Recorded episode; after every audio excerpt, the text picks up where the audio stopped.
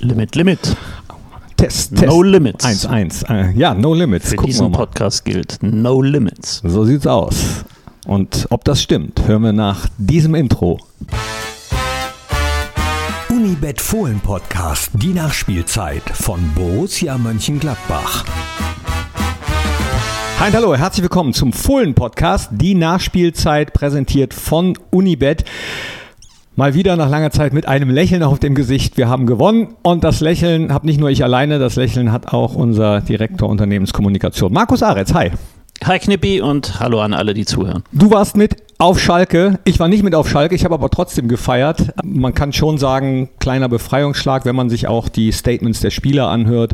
Fühlt sich einfach gut an, mal wieder gewonnen zu haben. Ne? Absolut, da haben wir jetzt alle wirklich lang genug drauf gewartet, wochenlang drauf gewartet und natürlich hatte man das Gefühl, jetzt auf Schalke, da wird das funktionieren, da muss das funktionieren, aber ganz ehrlich, das ist dann natürlich auch zusätzlicher Druck, ne? weil man weiß, ganz Deutschland erwartet jetzt, ja, aber in Schalke, da, da müssen sie ja gewinnen. Ja, deswegen fand ich, war das auch ein echt schwieriges Spiel. So äh, für einen als Fan weniger, als vielmehr für die Spieler, glaube ich, und für die Mannschaft.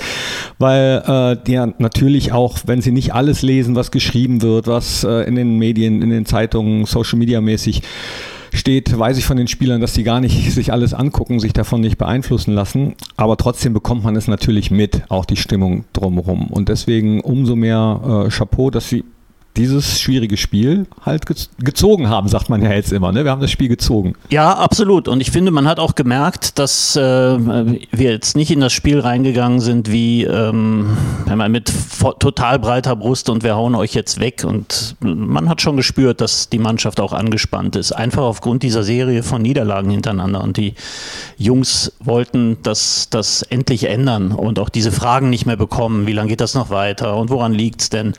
Und das hat man einfach nachher im Spiel, fand ich, so spätestens nach dem 2 zu 0 der Mannschaft angemerkt, ähm, jetzt ist man auf einmal befreiter. Aber natürlich nach dem Spiel in der Kabine war das zu spüren, bei den Interviews, bei den Fernsehsendern war das zu spüren. Ähm, da ist schon ein Stein vom Herzen gefallen bei allen. Wenn du sagst in der Kabine, äh, das heißt, man hat Lachen rausgehört oder? Ja, natürlich. Wenn man nach einer Niederlage in die Kabine geht und weiß, wie still Totenstille sein kann, wie still es in einer Kabine sein kann, ähm, in, in, im Frust, in der ersten Enttäuschung nach einem verlorenen Spiel, dann ähm, merkt man, wie krass anders das ist, wenn man ein Spiel gewonnen hat. Und wenn man länger darauf gewartet hat und sich alle danach gesehnt haben, dann, dann umso mehr. Ja, und äh, das war auch zu sehen am Jubel von Lars Stindl beim 1-0, fand ich. Also, Absolut, ja. Da hat man gemerkt, dass doch eben auch ein Druck auf den Spielern lag.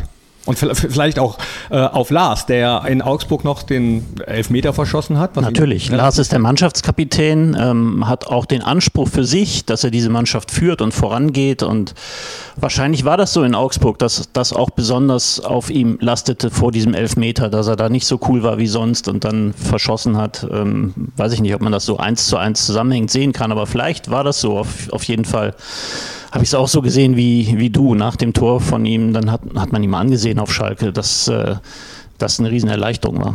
Bevor wir zu den anderen äh, Toren kommen, du hast gerade die Fragen angesprochen, die den Spielern in den letzten Wochen immer wieder gestellt wurden. Natürlich auch die Frage, wie das äh, Binnenverhältnis zwischen Mannschaft und Marco Rose aussieht. Und da haben wir äh, einen wunderbaren Ton von Christoph Kramer, Habt ihr das? den, ja, er, genau, den ja. er äh, fürs aktuelle Sportstudio an Boris Büchler gegeben hat. Den hören wir uns jetzt mal an. Ja. ja, das ist die meistgestellteste Frage. Auch meine Eltern und meine Freunde, alle stellen mir die gleiche Frage. Also, äh, wie fange ich jetzt an? Also, ich habe allen immer gesagt, und das sage ich jetzt auch dir, also wenn jetzt dein Chef kündigt, und du weißt das, dann sagst du dir ja nicht, okay, ab heute ist egal, ich stelle nur noch Scheißfragen, sondern du machst weiter und stellst einfach gute Fragen. Äh, oder so, wie du es immer gemacht hast. Und bei uns ist es auch nicht anders. Und wenn sich jetzt jeder hinterfragt und selber mal fragt, was passiert, wenn der Chef kündigt, dann ist ja auf einmal nicht alles egal. Und dem Chef, der kündigt, ist ja auch nicht alles egal. Also ich kann jedem versprechen, dass wirklich alles genauso war. Also die Stimmung war genauso, der Trainer hatte keine andere Ansprache, wir haben uns nicht anders auf ein Spiel vorbereitet.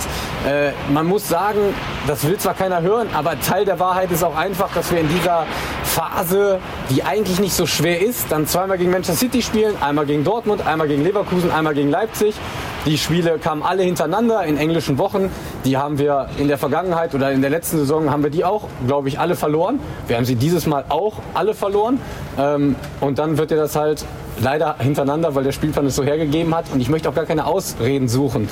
Aber dann ist das manchmal so. Was uns in dieser Saison wirklich fehlt, sind Augsburg, Hertha, Köln, Mainz und Hoffenheim zu Hause. In diesen Spielen, da müssen wir den Anspruch haben, 13 bis 15 Punkte holen.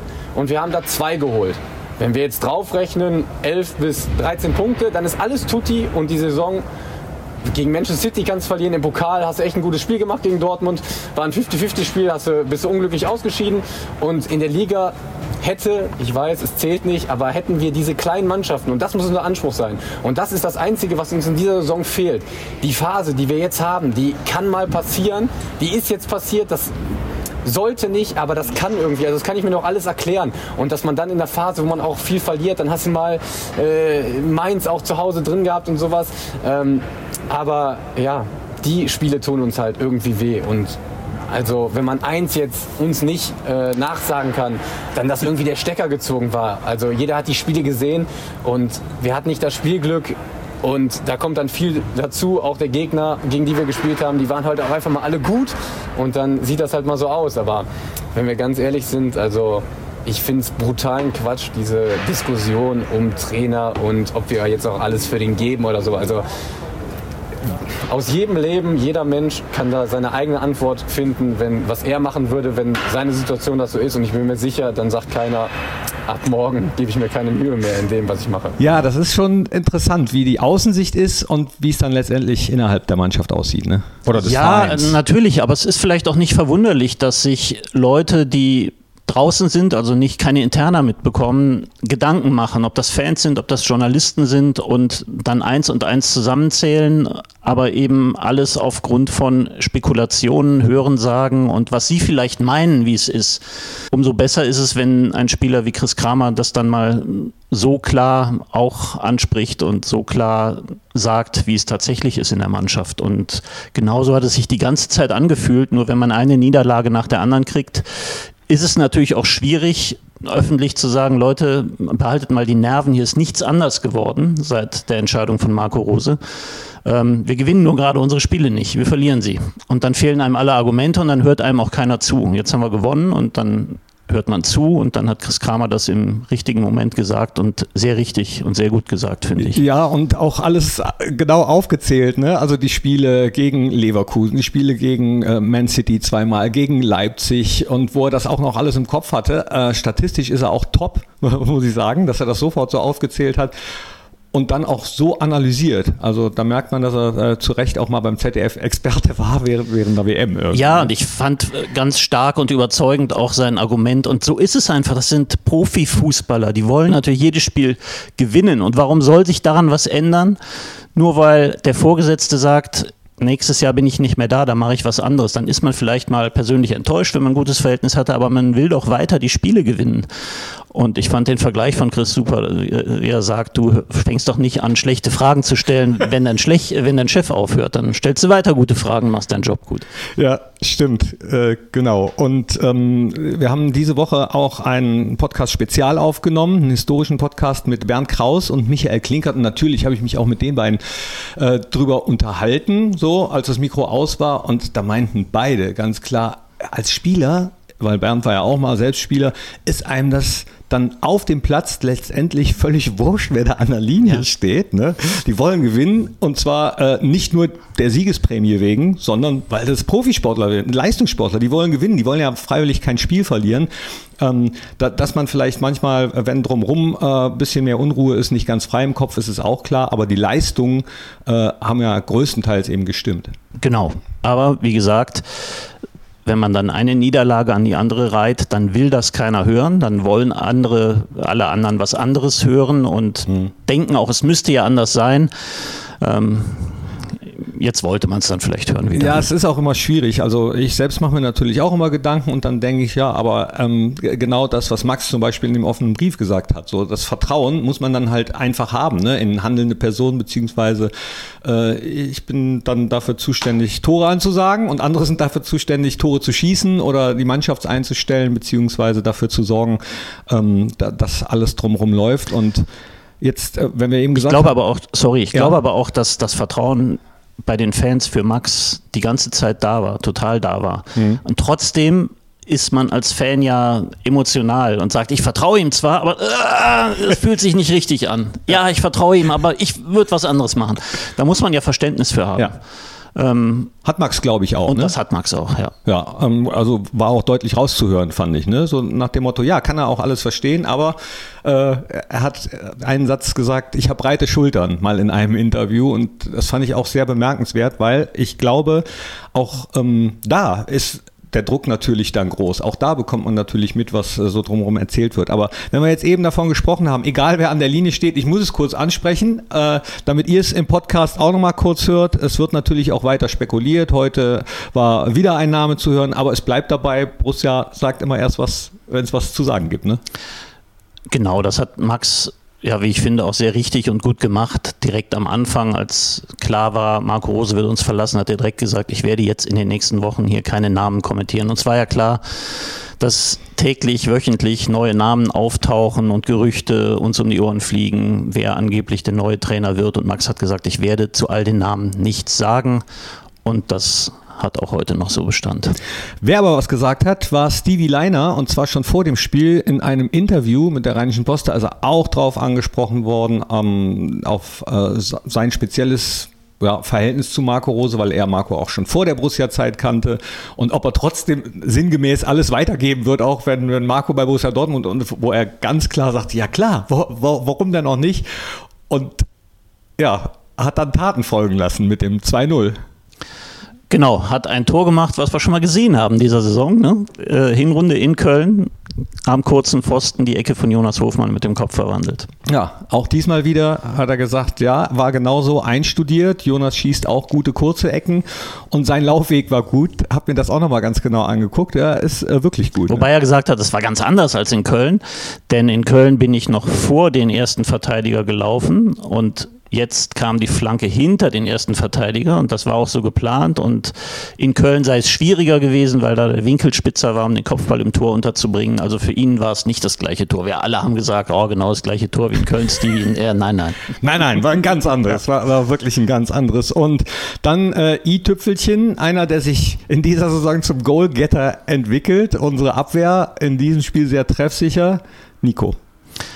Genau, sehr schade, dass das Tor nicht offiziell für ihn zählt, ja. sondern als Eigentor von, von Renault gewertet wurde. Doof aber eigentlich.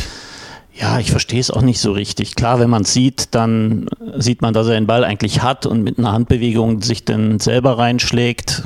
Kann man vielleicht so sehen, wenn man der DFB ist.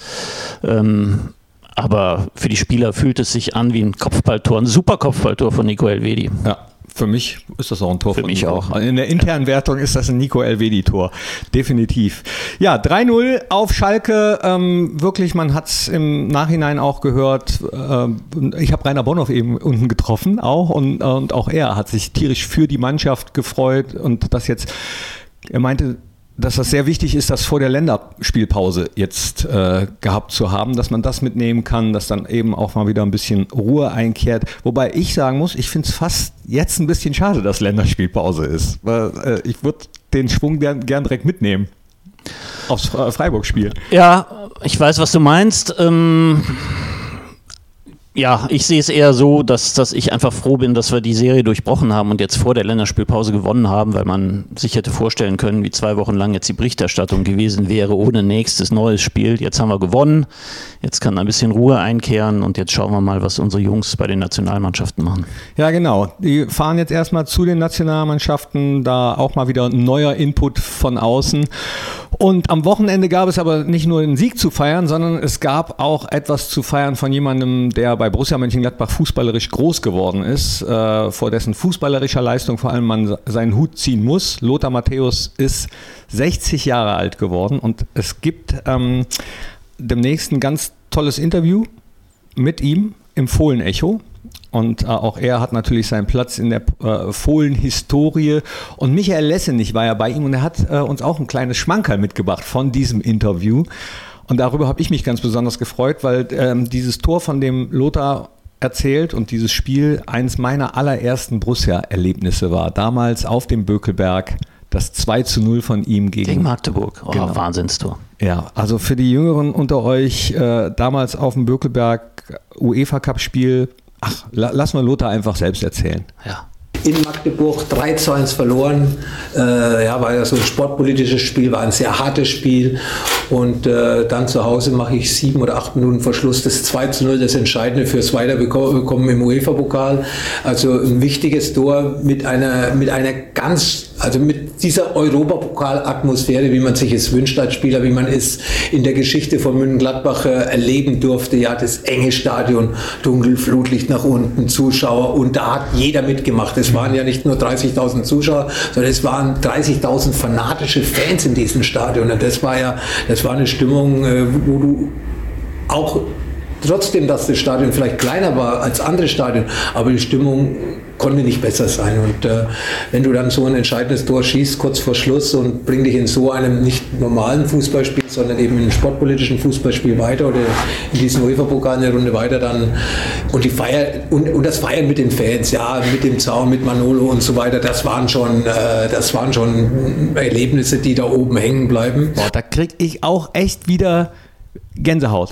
Ich sehe das so vor mir. Ich auch. Ich, hab, ich war nicht im Stadion damals. Ich war 15, glaube ich. Ich habe am Fernseher gesessen und wir brauchten einen Sieg mit zwei Toren. Das Hinspiel ist 3-1 verloren worden in Magdeburg. Das da, mit viel Treterei und so auch im Rückspiel. Das war wirklich deutsch-deutscher Krieg damals, dieses Spiel.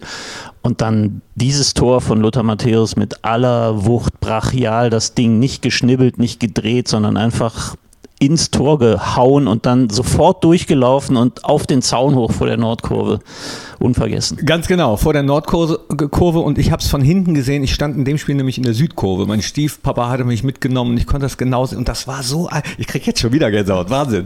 Das war wirklich genauso, wie er beschrieben hat. Ne? Also dieser dunkle Abend, dieses gleißende Flutlicht da und ein, eine Atmosphäre pulsierend. Ähm, einige dieser Spiele haben wir im Borussia Park auch schon ähnlich gehabt, aber das war für mich natürlich als, wie alt war ich da? 81, war ich 10, 11 irgendwie. Wirklich ganz, ganz besonders, weil es auch so kurz vor Schluss war, ne? Ja, ja, das war die Entscheidung. Da war klar, wir kommen weiter und das, das Ding ist gelaufen. Ja, der Lothar. Also, Happy Birthday nochmal. Herzlichen. Glückwunsch. Ja. Ganz genau, hat er definitiv verdient. Und herzlichen Glückwunsch sagen wir auch an äh, ja, de- den oder die Unibet äh, Fohlentipper, die richtig getippt haben. Und an diesem Wochenende gibt es mehrere, die richtig getippt haben, aber keinen, der so oft richtig getippt hat wie Hubi 60. Herzlichen Glückwunsch. Er äh, ist der Spieltagssieger. Ihr könnt euch jederzeit noch äh, reinsneaken in dieses Tippspiel, denn es gibt nicht nur am Ende der Saison was zu gewinnen, sondern an jedem Spieltag wirklich zum Beispiel ein Match One Trikot. Wunderbar. Glückwunsch. Wie hast du getippt? Ich habe tatsächlich gar nicht getippt Nee? vor dem Spiel. Ich war auch ein bisschen nervös und war dann noch, noch nervöser, als wir 1-0 geführt haben. Das war bei mir immer so. Dann, Ach so, echt? Ja, ja dann, dann will ich das auch nicht mehr aus der Hand geben. Ah, okay, nee, beim 1-0 war ich dann ruhig. Ja? Ja. Nee, das war ich nach dem 2-0. Da habe ich mir das erste Bier aufgemacht. Dann, ja, genau. Nee, war, äh, war wirklich ein schönes Spiel, schöner Nachmittag. Das haben wahrscheinlich äh, alle Fohlen-Fans so erlebt. Es war ja das Topspiel ne, an, an, an diesem Tag, 18.30 Ja, da haben sich ja viele drüber lustig gemacht. Ne? Das Topspiel mit den zwei Mannschaften, die gerade in den größten Krisen sind von allen 18 Vereinen. Ja, kann man dann den Spott vielleicht verstehen. Trotzdem ist ja Schalke gegen Borussia Mönchengladbach schon ein Spiel, was richtig gut klingt und ähm, mich hat es nicht gewundert, dass Sky das als Topspiel ausgesucht hat. Ja, und äh, letzten Endes war es ja dann auch gut. Ach, fällt mir gerade noch ein. Die Mannschaft ist ja äh, mit den Shirts, den Trikots gegen Rassismus auf den Platz gekommen. Und ich bin von so vielen gefragt worden, wann gibt es das zu kaufen? Können wir das irgendwann kaufen? Gibt es da schon eine Entscheidung? Ähm, bis jetzt ist das nicht geplant. Die sind wirklich nur in einer ganz kleinen Stückzahl nur für das Spiel produziert worden, für diese Botschaft. Ähm, ich glaube, dass es so ist, dass wir vorhaben, die Trikots, die da, die Shirts, die da getragen wurden, zu versteigern zugunsten der Borussia Stiftung ähm, auf unserer Auktionsplattform aber so richtig zu kaufen im Fanshop, das ist nicht geplant. Und die Mannschaft hat eigentlich im Nationalmannschaftsdress gespielt, ne? Also weiße Trikots, schwarze Hosen. Ja, habe ich auch gesehen, ist mir aufgefallen und ähm, war, glaube ich, das erste Mal in dieser Saison in Ja, dem Look. ich hatte auch äh, Markus Breuer darum gebeten, dass er mir mal kurz sagt, wa- warum das so war. Er hat sich bis jetzt noch nicht gemeldet. Wenn er, wenn er sich noch meldet, schneide ich es noch rein. Ansonsten liefern wir das im Er hat nächsten. wahrscheinlich die, schwarzen, die weißen Hosen vergessen oder so. nee, ich, ich, ich glaube ehrlich gesagt, dass äh, vielleicht der Schiedsrichter gesagt hat, Schalke hat auch weiße Hosen. Kann sein, Ähm, ev eventuell deswegen. Da gab es am Wochenende ja noch äh, was Interessantes, nämlich beim Spiel Augsburg gegen Freiburg äh, musste auch der Dress gewechselt werden. Und zwar, weil ein Spieler bei Freiburg rot-grün blind ist. Dann haben äh, die, die äh, Freiburger dann stattdessen, glaube ich, in Gelb gespielt, damit er die Mannschaft Ehrlich? Hab ich gar nicht mitbekommen. Ja, damit er die Mannschaften auseinanderhalten kann. Das Das, war, glaube ich, bei uns nicht der Fall. Ich hatte vorm Spiel gemutmaßt, dass Markus Breuer äh, den cleveren Griff nicht nur in die Trikothosenkiste, sondern in die Psychokiste gewagt hat und gedacht Stimmt, hat, war das so. Jonas Hofmann, Flo Neuhaus und Matze Ginter haben dann das Gefühl, bei der Nationalmannschaft zu spielen und hauen nochmal ordentlich ein mehr raus. Ja, kann sein. Wer weiß. Also, ähm, schön, dass ihr dabei wart. Schön, dass du dabei warst, Markus. Danke. Und jetzt äh, erstmal, ja, Länderspielpause ist ja keine Pause, geht ja trotzdem weiter. Und dann freue ich mich aufs nächste Spiel im Borussia Park gegen Freiburg. Genau. Viel Spaß bei den Länderspielen mit unseren Nationalspielern, vor allen Dingen die drei Jungs, die für Deutschland spielen werden. Bis bald, bis demnächst. Bis bald. Tschüss und Olele.